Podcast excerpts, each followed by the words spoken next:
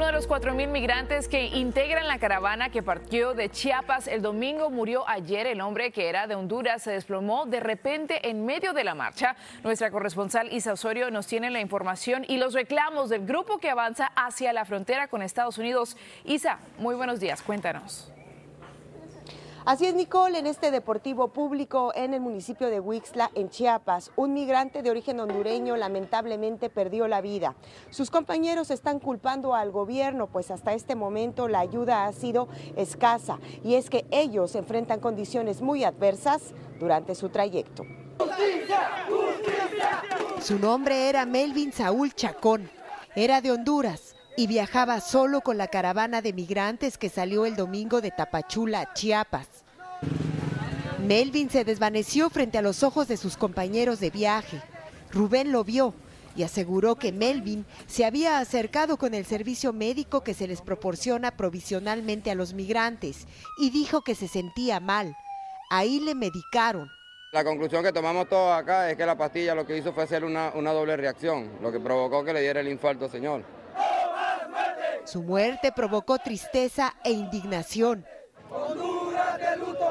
Algunos integrantes de la caravana se cosieron los labios en protesta por la muerte de 40 migrantes en Juárez y para que esta caravana deje de ser invisible para las autoridades mexicanas. Uno de ellos fue Irineo Mujica, líder de este grupo.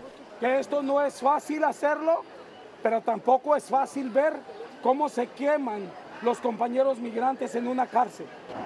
Desde el domingo que salieron de Tapachula, la caravana ha avanzado apenas 30 millas en tres días y aún les faltan 300 para llegar hasta la capital mexicana, donde volverán a protestar por la muerte de 40 migrantes durante un incendio en la estación migratoria de Ciudad Juárez. Nicole, este deportivo ya se encuentra en este momento vacío. Los migrantes han retomado su camino rumbo al norte, se dirigen al siguiente poblado y esperan que lleguen aproximadamente en cuatro horas. Es la información desde Huixla, Chiapas. Regreso contigo. Isa, gracias por tu reporte. Y mientras esto ocurría al sur de México, en la frontera con Estados Unidos, familias enteras desesperadas se lanzaban en balsas a las peligrosas aguas de Río Grande para cruzar de Matamoros a Brownsville, en Texas. Son imágenes desgarradoras de migrantes que dicen que no han podido conseguir cita con las autoridades en la frontera en los últimos dos días y ante la proximidad del fin del título 42, el 11 de mayo,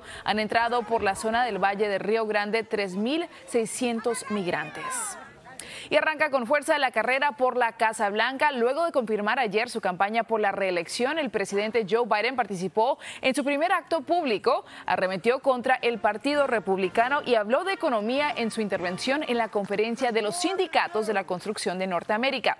Por su parte, la vicepresidenta Kamala Harris defendió la candidatura de Biden en un meeting sobre la libertad reproductiva en la Universidad Howard. Dijo que terminar el trabajo también implica luchar por el acceso al aborto. A su vez, Donald Trump divulgó un video en su canal de YouTube en el que insistió en que Biden es el peor presidente en la historia de Estados Unidos y pidió a sus seguidores que donen a su campaña para derrotar a los demócratas.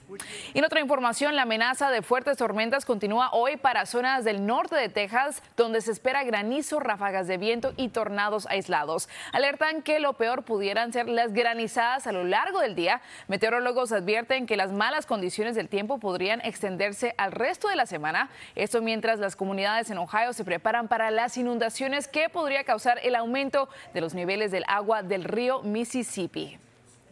El clima de verano regresa al norte de California de forma anticipada. En los próximos días las temperaturas rondarán los 90 grados y se extienden hasta el fin de semana. El lunes será el día más fresco con máximas de 80 grados en el valle. Las autoridades advierten que el calor acelerará el deshielo en la sierra y piden estar atentos a inundaciones con ríos y arroyos en los niveles máximos.